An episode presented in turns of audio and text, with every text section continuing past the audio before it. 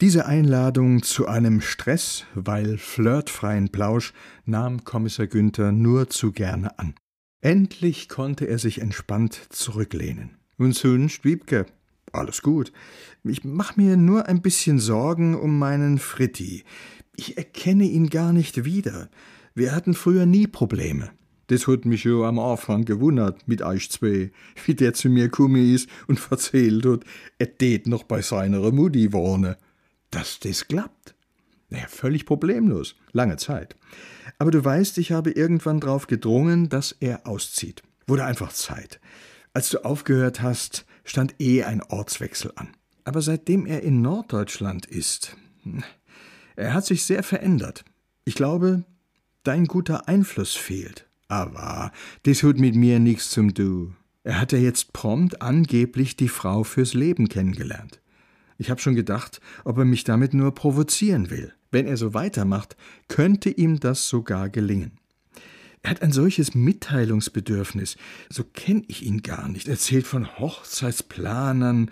Ich habe schon angeboten, seine alten Benjamin Blümchen-Kassetten aus dem Keller zu holen. Aber Humor hat er eben auch keinen mehr. Äh, kennst du die? Seine große Liebe?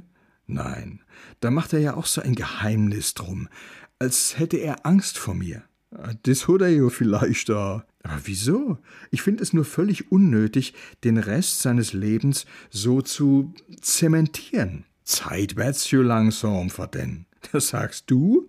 Für mich ist das kein Lebensentwurf und ich dachte eigentlich, für dich auch nicht, Günther. Späß, antwortete Kommissar Günther bedrückt. Wie kommt denn bei dir der Sinneswandel? Torschlusspanik? Hast du Angst um deine Beerdigung? Ich komme auf jeden Fall. Und ich kümmere mich auch um die richtige Musik. Das wär mir arg recht, Wipke.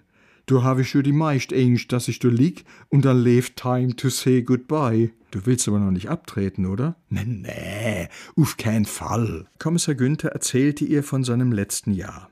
Von der Ruhe, die er geliebt hatte, und von der Unruhe, die ihn jüngst erfasst hatte. Und? War eine dabei? Keine Ahnung, äh, woher soll ich denn das wissen? Wiebke Frese stand auf und machte sich am Plattenspieler zu schaffen. Besondere Wünsche? Ne, ne, mach du ruhig. Gleich darauf war er überrascht. Du hast einfach drauf. Wiebke, du damit hätt ich jetzt nicht geräschelt. Hard-headed Woman. Cat Stevens. Hab ich auch ewig nicht gehört, aber der Gedanke ist interessant, oder? Weißt, was ich immer gedenkt heb, wie ich das früher gehört hab? Hart, das heißt Herz. Ja, ging mir auch so. Ist aber viel besser nicht dieses Klischee von der sanften, mit dem Herzen denkenden Frau, sondern hard-headed, eigensinnig.